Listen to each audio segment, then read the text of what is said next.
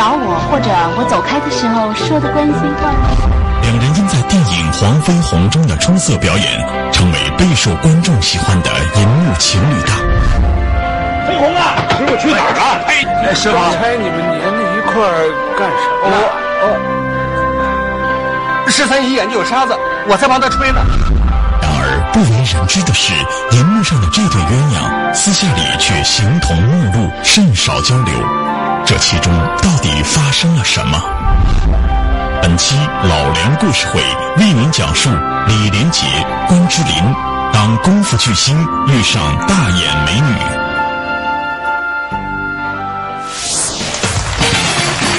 大家好，欢迎您收看由踏浪电动车冠名赞助播出的老梁故事会，我是老梁。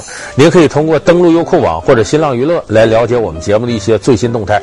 今天我要给大家说这个是荧幕上一对经典的情侣形象。他是功夫皇帝李连杰和大眼美女关之琳。那么说到这两个人呢，咱们大多数的观众朋友会想到，在上个世纪九十年代初啊，徐克导演拍的经典的《黄飞鸿》系列。那么这部系列片子里呢，不仅我们看到李连杰打得非常潇洒、行云流水，同时我们也关注到关之琳扮演这个十三姨前卫、经典、浪漫的这种爱情形象。那么这两个人走到一块儿呢，可以说使我们在武侠片当中啊，很难得一见的看到这种既浪漫又带有搞笑意味的经典情侣形象。那么这两个人是怎么走到一块儿的呢？这咱首先得感谢徐克导演的一些天才的想法。那时候徐克呢手里攥着一张好牌，就是李连杰，他就想李连杰这个形象啊，相对来说一脸正气，有着中国传统儒家思想那种内涵，也挺潇洒。怎么能让这个黄飞鸿情节上有突破呢？徐克每天脑子里琢磨的就这点事儿。有一天他在家里边啊，看这个当时的碟片，随便的就放进去一个零零七的片子，我们大家都知道詹姆斯邦德的片子。当时他一看，突然间受到启发了，说：“你看这个零零七系列，每个里边，他除了零零七的英雄形象以外啊，又是开飞机，又是弄潜艇，又是开枪的。”旁边都有一个帮女郎，有个女的，身材很好，很漂亮，跟零零七一起执行任务，同时两个人打情骂俏的谈恋爱，使不少女的呢也爱看这种男性化的惊险刺激的谍战片。这个时候，徐克突然想，我给黄飞鸿身边搁个女人怎么样？说以前黄飞鸿戏里边也有女人戏，可是呢都没有发展到那种啊谈情说爱呀、甜言蜜语呀、啊。哎，没有发展到这种程度，所以从这个角度，徐克想到我加一个女性形象，就这么的在原有的本子上，几个编剧高手在一块设计，设计来设计去，传出一个十三姨。说这十三姨怎么跟黄飞鸿谈恋爱有意思呢？得设计一个反传统的观念。你看他论辈儿啊，其实都八竿子打不着了，得算黄飞鸿他姨。十三姨。飞鸿，他要跟你握手呢。两人见了你就是握手。啊，我给你介绍，他叫 Joanna，How do you do？do 什么 do？哦，他问候你呢，How do you do？快点说，先扣肉啊，扣肉，扣肉。那你说姨和外甥谈恋爱，本来这就违背常理，就跟这么好吗？为什么我们什么都要向人家学呢？人家发明了蒸汽机和好多东西，科学比我们发达，不学就落后了。那么说，徐克跟李连杰怎么撞到一起的呢？这两个人当时啊，都走到了自己职业生涯的一个十字路口。当时徐克呢，所效力的公司叫新艺城，李连杰效力的公司叫嘉禾。当时李连杰呢，在大陆拍这个《少林寺》，已经家喻户晓了。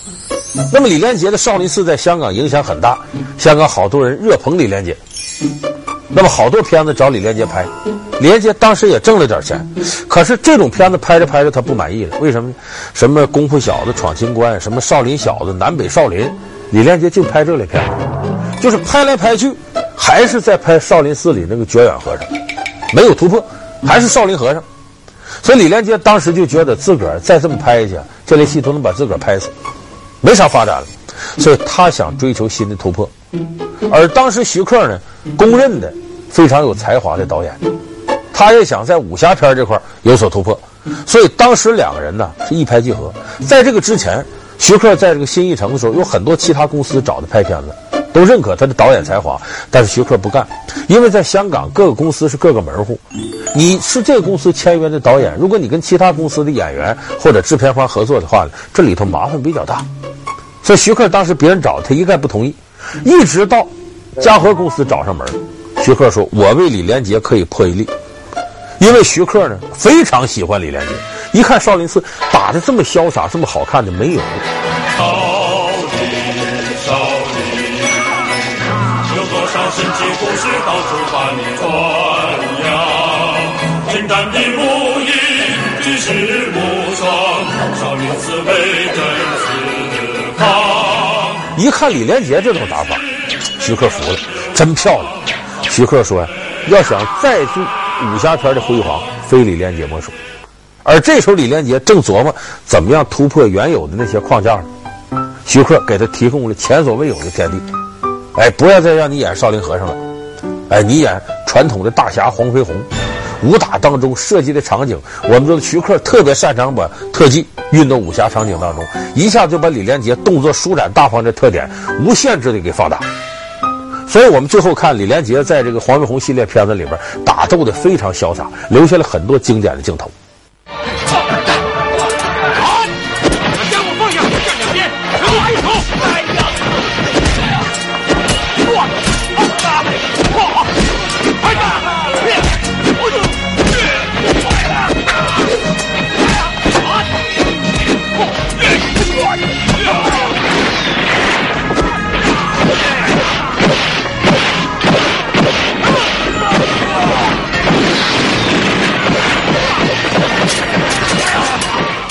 那么这是跟李连杰这算一拍即合了。接下来徐克就要得找本子当中自己硬塞进这个十三姨谁来演。那你看十三姨这个形象，大胆前卫，留过洋，敢于追求爱情，是个新女性派头。可是呢，她毕竟是个中国人，在那个时代要受到人追捧，你得有传统的东方淑女的形象，所以她一定是东方淑女跟西方前卫的思想结合得很好的这么一个演员。当时徐克想来想去，就想到了关之琳。说实在的，关之琳演技行吗？不灵。这么些年，关之琳演的片子，大伙看了很多，你能记住什么？恐怕十三姨印象算最深的。关之琳就是漂亮，一个大花瓶，跟李嘉欣似的，没什么演技。其实，关之琳的父母呢，以前是香港演艺圈的，可是关之琳得这遗传不多，一开始演戏找不准镜头，这些什么都不会。可是徐克就认准她了，为啥？漂亮。而且她这种漂亮呢，带有这个东方古典美人的气质，眼睛大，忽闪忽闪的，看着能说话似的。很主要的，关之琳本身的洋气，也留过洋，在英国、澳大利亚都待过，所以这两条原则恰恰符合片中对十三姨的这种考量，既有传统的东方女性的美，同时留过洋，又前卫大胆、洋气，所以定下来了，非关之琳莫属。所以就这样呢，两个人呢。一起走进了片场，最后结果我们也看到了，算是荧幕上一对经典的情侣，黄飞鸿和十三姨。你看文化上有冲突，一个相对传统保守，一个前卫开放，两个人一个代表西洋文化，一个代表中国传统的儒家文化。那么这个恋爱过程当中呢，也不断因为这个闹出很多笑话。你比方说，这个十三姨教这个黄飞鸿学英文。啊、uh,，I love you。爱老虎油，这什么意思？就是你有事找我，或者我走开的时候说的关心话。少君，爱老虎油，爱老虎油，爱老虎油。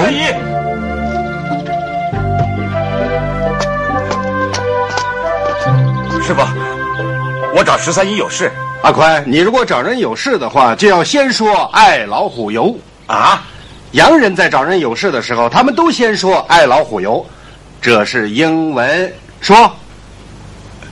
十三姨，爱爱爱老虎，呃，爱老虎。哎，这是我教你师傅的，你不用对我这样说，知道吗？哦、飞虎啊，我呀正想找你有点事，咱们外边说吧。哎、爹，你找我有事啊，啊你必须先说爱老虎油。什么油？爱老虎油。哦，呃，爱老虎油。嘿嘿，呃，十三姨啊，我跟爹呢出去爱老虎油，你跟阿宽在这儿爱老虎油。对，哎，爹。那么两个人既然在荧屏上表现的这么默契，恩恩爱爱的荧屏情侣，那么在生活当中，他俩是不是也很近呢？这个倒不是，他俩甚至在生活当中比较冷淡，连朋友都不是。这是怎么开始的呢？一开始关之琳进剧组，他一进剧组的时候呢，比李连杰进剧组晚，因为前面有些打戏，李连杰先拍，他来了之后再拍两个人戏，因为关之琳外边也是有档期。等他进了剧组之后呢，一开始关之琳对李连杰是崇拜的，很崇拜李连杰。为什么呢？因为关之琳也没看过打的这么潇洒的男演员。以前他跟成龙合作过，成龙我们知道搞笑。这时候一看李连杰人长得还漂亮，动作还潇洒，你说哪个女人能不喜欢？而且幻想着，哎呀，这样的人啊，将来在我身边能保护我，怎么怎么，都是浪漫的事儿。所以当时李连杰在片场拍片的时候，关林站着看，能看傻了，一站站一上午看，脑海里不断浮现着这李连杰跟我一块儿啊，要有个坏人过来，李连杰噼里啪啦给他拿下。这作为女人多有安全感。所以其实这种场景他也不断的带到电影里边。电影里边有那么一幕嘛，就是说，呃，黄飞鸿教十三姨擒拿手，我没事。结果这十三姨学着学着就幻想两个人跳交际舞。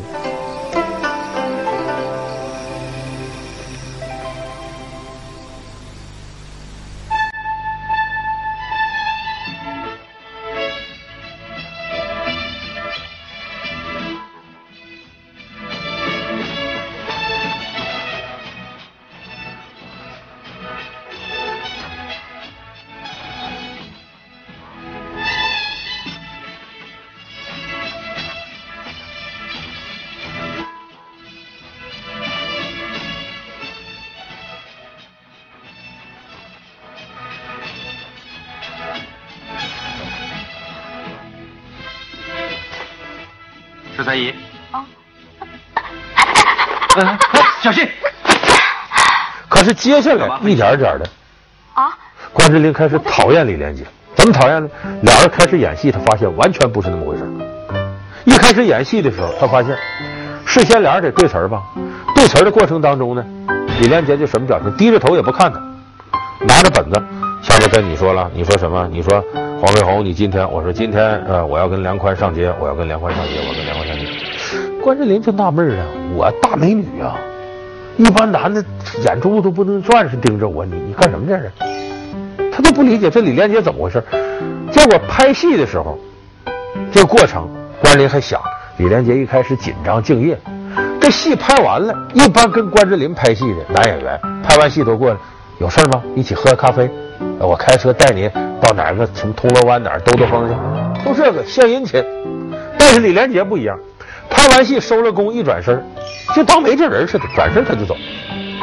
说平常俩人拍戏，等着下一幕戏，坐着不聊聊天，打情骂俏的没有。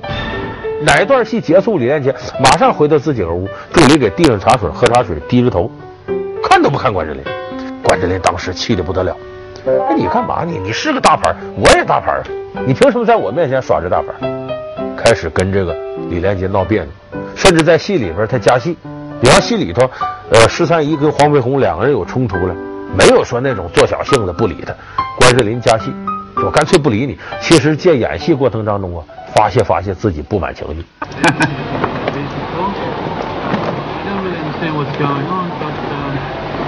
十三姨，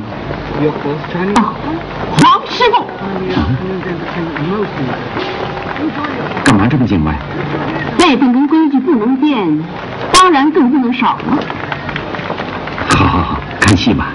请请请请请请！但是接着这么演戏，时间长了，关之琳又理解李连杰。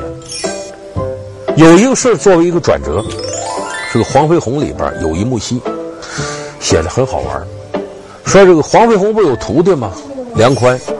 这个梁宽呢，教十三姨擒拿手。这个教擒拿手啊，对不对？捏着手腕嘛，寸关尺这么来回，肌肤相亲。黄飞鸿一看。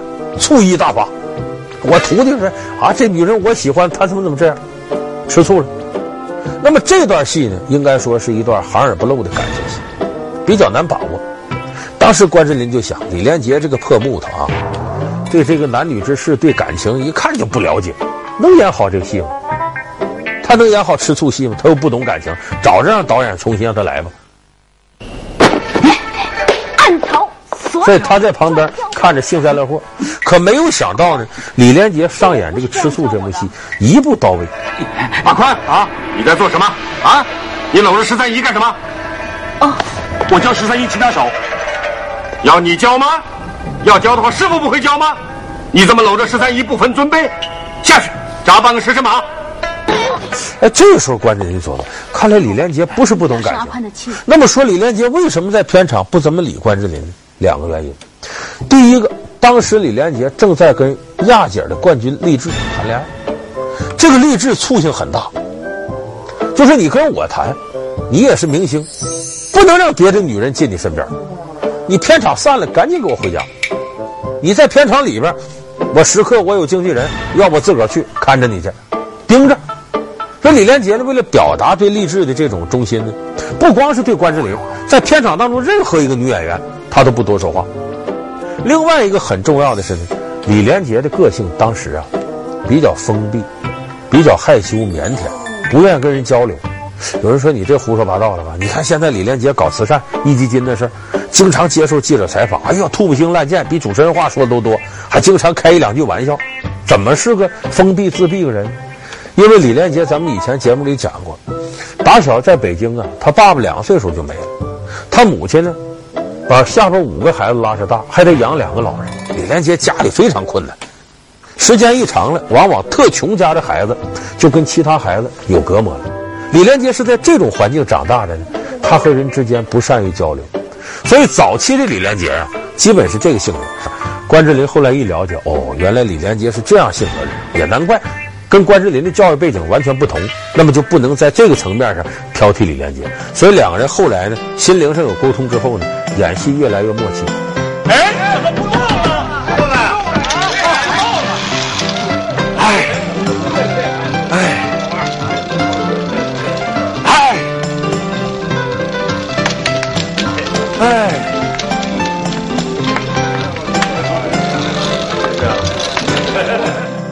接下来，黄飞鸿连拍了四部，里边这个李连杰跟关之琳经典的黄飞鸿十三姨的情侣形象，算是在我们心里扎了根儿。那么说，两个人获取成功，在这个片子里，我们接受他们，除了我刚才说的很重要一点，我们叫本色演出。咱现在看赵本山演农村题材剧，你为什么觉得可信呢？那是本色，因为赵本山就农民。哪天赵本山要出演《奋斗》里边演什么什么什么陆涛之类的，你肯定不信。不光岁数，就他那模样，他做派也不可能是个呃商业精英，绝不可能的。所以这个叫本色演出。在里边怎么叫本色呢？黄飞鸿是个什么人物？传统的中国男人，害羞、内敛、老成持重，而这一点恰恰跟李连杰的性格特别吻合。而关之琳呢，大胆前卫，有西洋背景。在里边跟十三姨这种形象特吻合，所以两个人呢，有时候戏里头呢，这种不同的本色演出碰到一块儿，不仅符合剧情，而且能很顺利的就过了。他演他自个儿，你看这里边有一幕戏特有意思，就说这个十三姨给黄飞鸿介绍西方成果，瓦特当年发明蒸汽机，你看这蒸汽机怎么回事？十三姨在这指点，黄飞鸿在旁边认真看，这时候蒸汽机突突突突冒气儿了。借着这水汽，别人看不见功夫，十三姨偷偷的亲了黄飞鸿一下。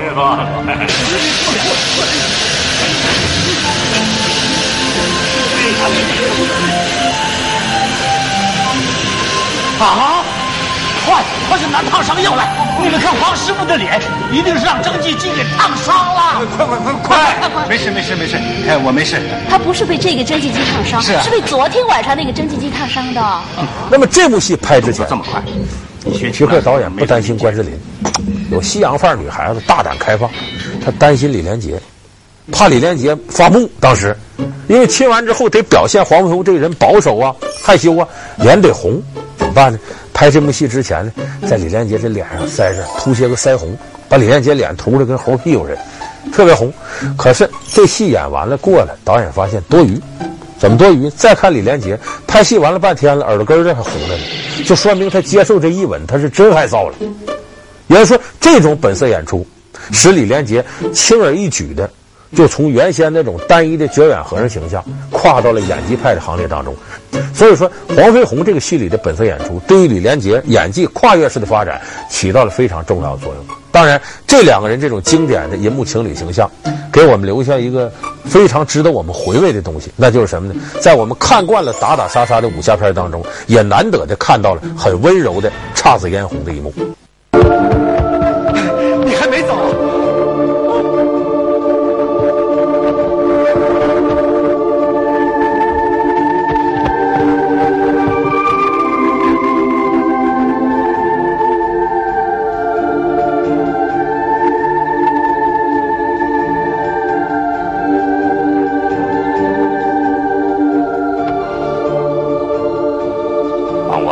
这个情形您应该说两句了吧？我看那些旧石头全扔了算了，过了时的东西就不应该留着它。唉，石头我不懂。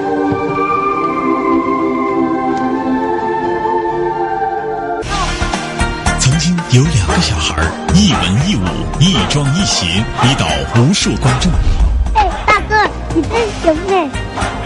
你少吃点糖，当心糖尿病啊！曾经有两个落魄之人相识恨晚，惺惺相惜，上演无敌喜剧。曾经有一对情侣，一中一阳，个性悬殊，却令人艳羡不已。I love you。爱老虎油，这什么意思？就是你有事找我，或者我走开的时候说的关心话。他们都曾是银幕上的黄金搭档，至今让人记忆犹新。那么，他们的经典是如何造就的？明天老梁故事会为您讲述黄金搭档的成功秘诀。